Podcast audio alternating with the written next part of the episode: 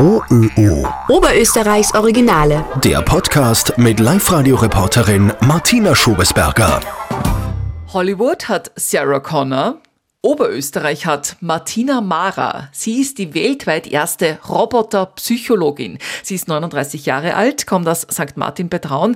Ich habe Martina über eine Videokonferenz erreicht. Äh, Martina, was macht denn eine Roboterpsychologin eigentlich? Also, ganz kurz gesagt, bei uns liegen keine Roboter, die irgendwie Therapie bräuchten auf einem roten Sofa und wir machen mit denen ähm, Gesprächstherapie, sondern ähm, ganz im Gegenteil, es geht natürlich nicht um das Wohlbefinden von Robotern, sondern um jenes von Menschen, äh, von uns Menschen, die immer mehr im Alltag, im Berufsleben mit Robotern oder mit künstlicher Intelligenz zu tun haben. Und ähm, wir untersuchen Fragen, der Akzeptanz dieser Systeme, wie müssen Roboter, ähm, KI-Systeme geschaffen sein, so dass wir uns zum Beispiel nicht dominiert fühlen von diesen schlauen Maschinen. Mhm.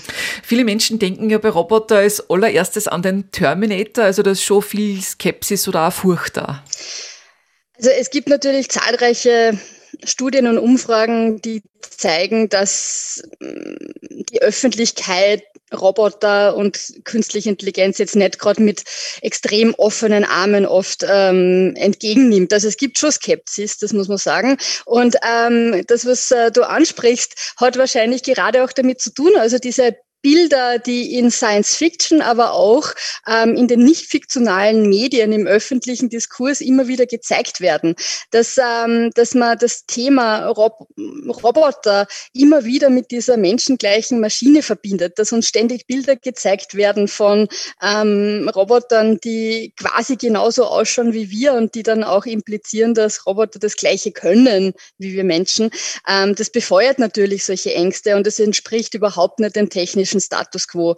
Also die Robotiker oder die Robotiker, mit denen wir auch zusammenarbeiten, die setzen sich momentan mit viel profaneren Problemen noch als mit Bewusstsein in Maschinen oder sowas auseinander. Da geht es oft ähm, darum, ähm, wie schnell sich ein Roboterarm in der Industrie zu einem Menschen hinbewegen darf, wenn die irgendwie in einer Kollaborationssituation sind, so dass das noch sicher ist? Oder ähm, kann überhaupt ein Roboter auf zwei Beinen durch die Landstraße in Linz gehen, wo doch irgendwie hunderte Menschen unterwegs sind, ohne dass er da irgendwo dagegen stoßt. Also wir sind sehr weit von diesen Science-Fiction-Bildern entfernt und ich bin eine große Kritikerin dieser Bilder, weil ich denke, dass die viele Ängste befeuern äh, und auch die falschen Ängste befeuern, weil äh, wir müssen uns sicher momentan nicht vor der Maschine mit Bewusstsein und eigenen Zielen fürchten oder vor dem Terminator sozusagen, ähm, sondern wir müssen uns mit anderen Risiken beschäftigen, die mit diesen Technologien verbunden sind, mit ähm, Transparenz, Privatsphäre, ähm, welche Analysen über Menschen angestellt werden und so weiter. Aber die Medienbilder transportieren sicher oft was Falsches. Du bist ja Medienpsychologin. Was hat dich konkret dazu gebracht, dich so stark auf diesen speziellen Bereich künstliche Intelligenzen und Roboter zu fokussieren? Grundsätzlich ähm, ist mein Interesse an der psychologischen Komponente von Robotern ähm, entstanden, als ich mal so Androide-Roboter, also nämlich dann eben wirklich so menschengleiche Roboter beim Ars Electronica Festival sah. Da war der Hiroshi Ishiguro, ein japanischer Robotiker, der versucht, real existierende Menschen als Roboter nachzubauen, also so Roboter-Zwillinge zu machen, ähm, war in Linz. Ich glaube, das war 2000 2008 oder 2009 und hat sozusagen die Roboterkopie von sich selbst ähm, in Linz ausgestellt. Und ähm, der, das war so ein Roboter, der Silikonhaut hat, der auch ähm, sozusagen die Frisur vom realen Hiroshi Shiguro nachgeahmt hat, der versucht hat, sein, also der so programmiert war, dass er auch sein nonverbales Verhalten so ein bisschen nachahmt. Der konnte nicht gehen oder so, der konnte nur sitzen. Der ist damals auch im ähm, Café Kubus im Ars Center mal eine Zeit lang herumgesessen und man hat beobachtet, wie die Leute darauf reagieren.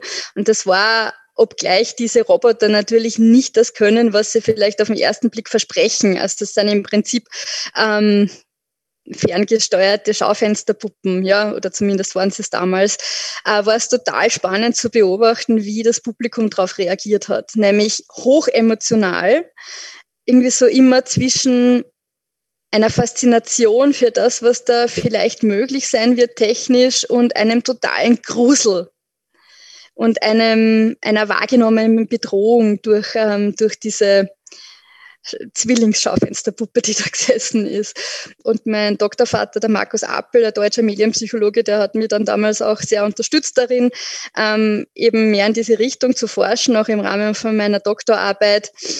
Ähm, habe ich mir dann mit dem sogenannten Uncanny Valley, mit dem Gruseleffekt von hochgradig Menschen, menschenähnlichen Maschinen auseinandersetzen können. Und ähm, ich war ja dann lange Zeit im Ars Electronica Future Lab tätig, ähm, wo mich die Kolleginnen und Kollegen auch sehr unterstützt haben, ähm, einfach stärker in die Richtung zu gehen und auch ähm, mit mehr Leuten aus diesen Robotikbereichen in Kontakt zu kommen. Mhm. Also du erforschst, wie Roboter aussehen, sich bewegen, kommunizieren müssen, damit wir uns neben ihnen wohlfühlen. Also wie muss der Roboter ausschauen?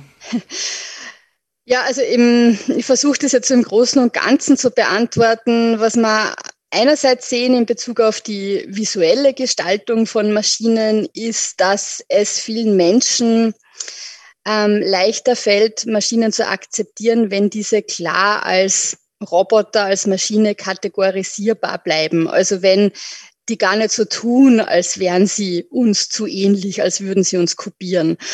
Ähm, also mit mechanischer wirkenderen Maschinen tun wir uns teilweise ein bisschen leichter. Die, befind, ähm, die finden wir als, ähm, die finden wir weniger bedrohlich. Ähm, wenn man ein bisschen weggeht von dem optischen hin zum wenn man so möchte, Verhalten von Robotern, mit denen wir im Alltag oder im Berufsleben zu tun haben, dann bauen wir zum Beispiel auf auf Vertrauensmodellen aus der Psychologie ähm, und argumentieren, dass Roboter es uns viel leichter machen müssen, als das heute der Fall ist, vorherzusehen und einschätzen zu können, was sie tun, was sie vorhaben, wie sie funktionieren. Äh, wir wissen aus Jahrzehnten, der Forschung zu Technologie und Computerangst, dass einer der Hauptdriver von Angst vor Maschinen ein fehlendes Wissen oder eine fehlende eigene Kompetenzeinschätzung ist. Also wenn Leute das Gefühl haben, ich kenne mich nicht recht aus, wie funktioniert diese Maschine eigentlich oder was macht die jetzt eigentlich als nächstes? Dann ähm, befeuert das auch oft Angst und deswegen untersuchen wir gerade, wie Maschinen so gestaltet werden können, dass sie für uns vorhersehbarer werden. Also ähm, um jetzt ein konkretes Beispiel zu nennen, in der Industrie ist die kollaborative Robotik gerade ein, ein immer größeres Thema. Das heißt, Roboter, die Menschen nicht komplett ersetzen, sondern die mit Menschen an etwas zusammenarbeiten, die zum Beispiel Dinge gemeinsam assemblieren, Verpackungen gemeinsam prüfen, in der Medizin ähm, gemeinsam mit Röhrchen hantieren, ja, um das jetzt ähm, ähm, simpel zu beschreiben. Und ähm, wir schauen uns an, wie können diese Roboter ähm, ja, vorhersehbarer werden in dem, was sie tun für die Menschen, mit denen sie zusammenarbeiten. Und wir denken, dass das ein wichtiger Akzeptanz- und Vertrauensfaktor sein wird. Da forscht ja die Johannes Kepler Uni in Linz äh, ganz konkret. Äh, wie laufen da die Forschungsprojekte ab? Ja, also wir am RoboPsychology Lab ähm, benutzen virtuelle Realität, äh, um Arbeitssituationen spürbar, erfahrbar zu machen, gemeinsam mit Robotern, die heute so noch nicht ähm, in der Realität testbar sind. Ähm, also diese kollaborativen Roboter, von denen ich gesprochen habe, die sozusagen ohne Zaun dazwischen, ohne Absperrband dazwischen mit Menschen ganz eng physisch zusammenarbeiten. Ähm, die nehmen ja gerade erst langsam Einzug in die Praxis. Und äh, das heißt, Studien in der Praxis durchzuführen, ist noch ein bisschen schwierig.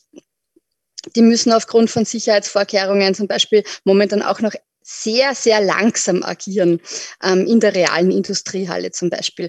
Ähm, in der virtuellen Realität können wir simulieren, wie eine Zusammenarbeit mit solchen Robotern ausschauen kann in 15, 15 Jahren und können uns jetzt schon anschauen, was braucht es denn dann, ähm, damit die Kommunikation zwischen Mensch und Maschine gut funktioniert. Und ähm, wir haben da im Rahmen von einem geförderten Projekt, da arbeiten auch noch sechs andere österreichische Partner von Robotik über künstliche Intelligenz bis hin zu Game Design mit uns gemeinsam dran, ein ähm, Virtual Reality Spiel entwickelt. Das gibt's nur bei uns. Das haben wir im Rahmen vom Ars Electronica Festival im vergangenen Jahr das erste Mal vorgestellt.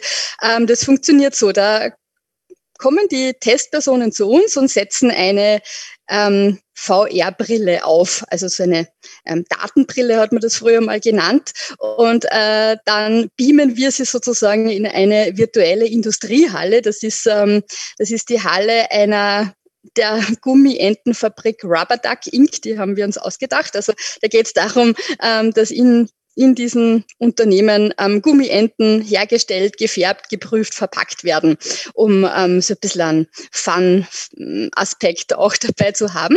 Und in dieser Halle trifft man in verschiedenen Spielsituationen auf ähm, virtuelle Industrieroboter, mit denen man gemeinsam Aufgaben lösen muss oder auch, wo man möglichst schnell erraten muss, was der Roboter jetzt gerade in der Situation vorhat, weil es uns ja oft um diese Vorhersehbarkeit, um das Einschätzen können Themen des robotischen Partners geht, als Grundvoraussetzung für Vertrauen und Sicherheit in der Zusammenarbeit.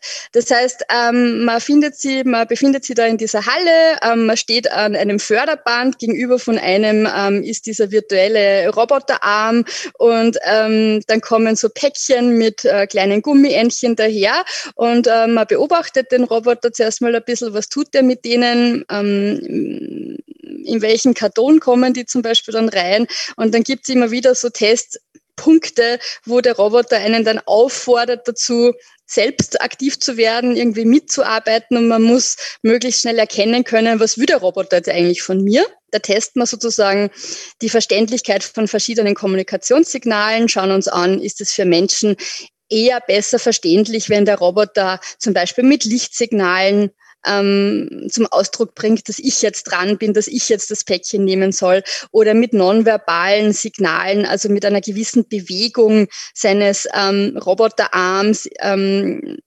sozusagen äh, inspiriert von, vom nonverbalen Verhalten von Gesten, die wir auch unter uns Menschen nutzen. Genau. Und ähm, da kann man sozusagen einfach mal ausprobieren und ähm, auch recht ja, immersiv erfahren, wie das so sein kann, wenn man mit Robotern zusammenarbeitet. Und wie ist es? Wie sind die ersten Erkenntnisse?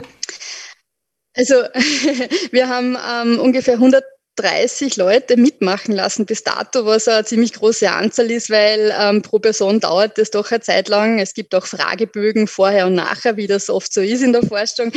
Ähm, und es war, also die Rückmeldungen waren total positiv. Das, ähm, die, die haben, denen hat das ähm, großteils großen Spaß gemacht. Ähm, viele haben auch noch nie vorher so eine Virtual Reality Brille ausprobiert, bevor sie bei uns an dieser Studie teilgenommen haben.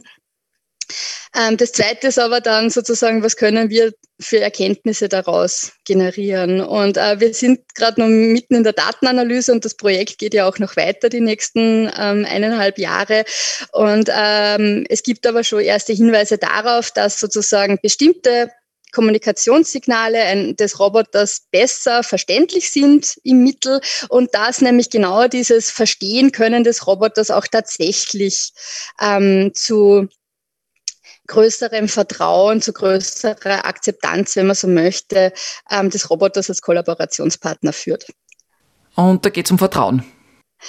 Ähm, wir vertrauen Robotern dann eher, wenn sie für uns gut lesbar, gut einschätzbar, gut vorhersehbar sind in dem, was sie tun. Also wenn sie sozusagen ein bisschen transparenter werden für uns. Wenn sie nicht eine komplette Blackbox sind, wo wir nicht wissen, ähm, wie funktioniert das Ding eigentlich, was hat das Ding vor, welchen Zweck dient das und wie interagiere ich mit ihm. Also ähm, es muss einfach auch für Nicht-Experten, auch für Leute, die vielleicht äh, keine Robotik-Ausbildung haben, die ja in Zukunft auch häufiger mit Robotern dann zusammenarbeiten sollen in unterschiedlichen Bereichen, einfach leichter ähm, einschätzbar sein, wie funktioniert die Maschine, was hat sie vor. Das ist eine wichtige ähm, Voraussetzung für Vertrauen. Ob der Roboter das über Sprache macht, also ob er uns ähm, seine inneren Zustände und seine Ziele oder wo er sich im Raum hinbewegen möchte, ähm, sagt, so wie Alexa oder Siri, oder ob er das eben so wie in unseren Versuchen mit ähm, Armsignalen oder Lichtsignalen macht, das ist nur mal eine andere Frage. Das kann beides funktionieren. Grundsätzlich geht es aber darum, dass man diese Art der Roboterkommunikation mit Blick auf den Menschen überhaupt mal ähm, integriert, weil ähm, bisher war kein großer Fokus darauf. Ein weiterer großer Bereich, in dem du forschst, äh, sind künstliche Intelligenzen, Sprachassistenten wie Alexa oder Siri und da ganz speziell die Stimmen, die genutzt werden. Was erforschst du da genau? Genau, das ist auch ein Schwerpunktthema in unserem Team momentan, synthetische Stimmen. Also immer öfter ist es ja eben schon auch der Fall, jetzt mal weggedacht von den Industrierobotern, über die wir vorher gesprochen haben, die sich ja oft in lauten Industriehallen befinden, wo vielleicht nämlich genau diese Sprachkommunikation nicht gerade das Optimum ist. Aber in anderen Bereichen, auch in unseren Wohnzimmern und Küchen und vielleicht manchmal in den Schlafzimmern stehen ja ähm, im, immer öfter diese sogenannten Sprachassistenzsysteme herum herum, ähm, beziehungsweise haben wir die auch auf unseren Handys, Alexa, Siri, Cortana ähm, und so weiter. Und ähm, Grundsätzlich kann man sich mal die Frage stellen, warum sind denn diese Systeme eigentlich großteils immer so als weibliche Sekretärinnen dargestellt, ne? weil die haben ja in der Standardeinstellung ähm, häufig eigentlich weibliche Stimmen, die haben auch oft weibliche Namen, auch Siri zum Beispiel ist ja ein skandinavischer Frauenname. Und äh, was macht das eigentlich mit uns als Gesellschaft? Was lernen wir eigentlich ähm, daraus in Bezug auf Rollenbilder, wenn wir mit diesen künstlichen weiblichen Assistentinnen, die da bei uns herumstehen, ähm, Tag ein, Tag aus herumgeschafteln und denen anschaffen, dass sie den Küchentimer stellen sollen oder ähm, dass sie uns die Nachrichten vorlesen oder dass sie ähm, ein Backerl Klopapier, ähm, jetzt Corona-spezifisch vielleicht, aus dem Internet für uns bestellen. Darüber machen sie immer mehr Leute Gedanken ähm, und es gibt auch ähm, immer mehr Kritik daran, dass vielleicht so tradierte Rollenbilder, ja, also sozusagen die Frau als die, der man was zuruft und die auf Abruf immer bereitsteht und dann ähm, Wunscherfüllerin ist, ähm, dass ähm, vielleicht solche alten Rollenbilder wieder ein bisschen stärker eingelernt werden durch solche Systeme, weil wir ja aus zahlreichen Studien auch wissen, dass wir diese Maschinen, diese maschinellen Dialogsysteme eben nicht immer nur als Maschinen wahrnehmen, sondern auch ähm, sozusagen als soziale Partner, als soziale Agenten und die oftmals auch vermenschlichen. Ähm, und wir schauen uns an, unter welchen Bedingungen bevorzugen Menschen eigentlich weibliche oder männliche oder eben auch zum Beispiel geschlechtsneutrale Stimmen? oder auch einfach gar nicht allzu menschlich klingende Stimmen, sondern eher welche, die nach Roboter oder Comicfigur klingen. Und ähm, in einem Experiment, das auch jetzt gerade ganz aktuell ist, ähm, haben wir zum Beispiel, testen wir mal im Finanzberatungsbereich, wenn man da mit so einem ähm, Chatbot konfrontiert wäre, der einem Tipps gibt, wie man mit den Finanzen umgeht, der einem beim Sparen hilft, der äh, mehr oder weniger selbst Entscheidungen in Bezug auf mein, meine Finanzangelegenheiten treffen kann. Ähm, wer sind da eigentlich die Zielgruppen, die da jetzt eher weibliche oder männliche ähm, Stimmen für solche Systeme bevorzugen würden?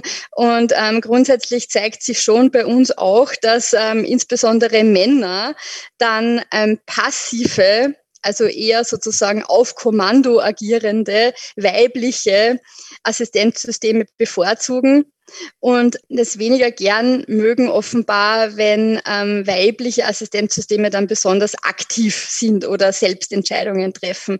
Und ähm, das ist natürlich was, womit wir uns dann auch mehr auseinandersetzen müssen, also wo man dann nicht nur sagen kann, ja, passt, dann werden wir der Praxis und äh, den Unternehmen empfehlen, macht einfach weiter mit euren passiven weiblichen Assistenzsystemen.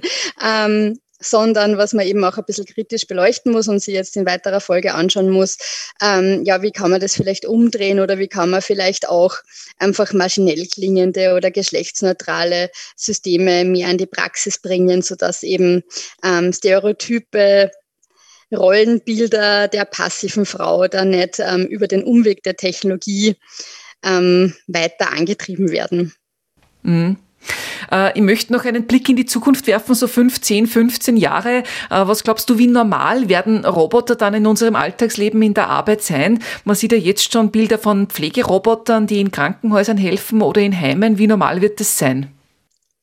Kann mir vorstellen, dass der Pflegeroboter in 10, 15 Jahren auch vielleicht in Österreich bei uns ähm, zunehmend normal wird. Allerdings gehe ich nicht davon aus, dass äh, der dem Bild entspricht, das wir jetzt alle dazu wahrscheinlich im Kopf haben. Also wenn man an den Pflegeroboter denkt, dann denken, glaube ich, ganz viele Leute wieder an irgendwie so einen ähm, humanoiden, also so ein bisschen menschenähnlichen Roboter mit Kopf, Armen und Beinen, der irgendwie dann neben dem Krankenbett ähm, von der Oma steht und ihr den Arm tätschelt und Empathie simuliert und ähm, dann vielleicht auch die Medikamente vorbeibringt. Ähm, ich glaube, von diesen Bildern müssen wir uns lösen. Ich glaube, wir müssen viel stärker in positiven Zukunftsszenarien denken, wo es eben nicht mehr darum geht, dass ähm, der Roboter das Pflegepersonal genau in dem, was Menschen bisher gemacht haben, ersetzt, sondern mehr darüber nachdenken, wie Roboter dem Pflegepersonal helfen können, wo mechanische Unterstützung Sinn macht, wo vielleicht Unterstützung in der Datenanalyse Sinn macht, also eher als Partner ähm, diesen Pflegeroboter betrachten. Ich glaube, das wäre ganz wichtig. Insofern denke ich, es macht durchaus Sinn, über Roboter und Maschinen in der Pflege und im Medizinbereich natürlich nachzudenken. Äh, was wir momentan zum Beispiel sehen, ist, dass ähm, alle möglichen Arten von Transportrobotern zunehmend auch in diese Bereiche Einzug nehmen. Das heißt, ähm, kleine autonome Fahrzeuge oder Wägelchen, die dann zunehmend auch in den Krankenhausgängen oder in den Zimmern von Patientinnen und Patienten unterwegs sind, die ähm, Bettwäsche, Patientenakten, ähm, was auch immer es gerade braucht, von A nach B transportieren. Äh, anderer Bereich, in dem wir jetzt gerade auch ähm, ein Forschungsprojekt begonnen haben, der im Pflegebereich, glaube ich, auch ganz relevant ist, sind Roboter zum Anziehen.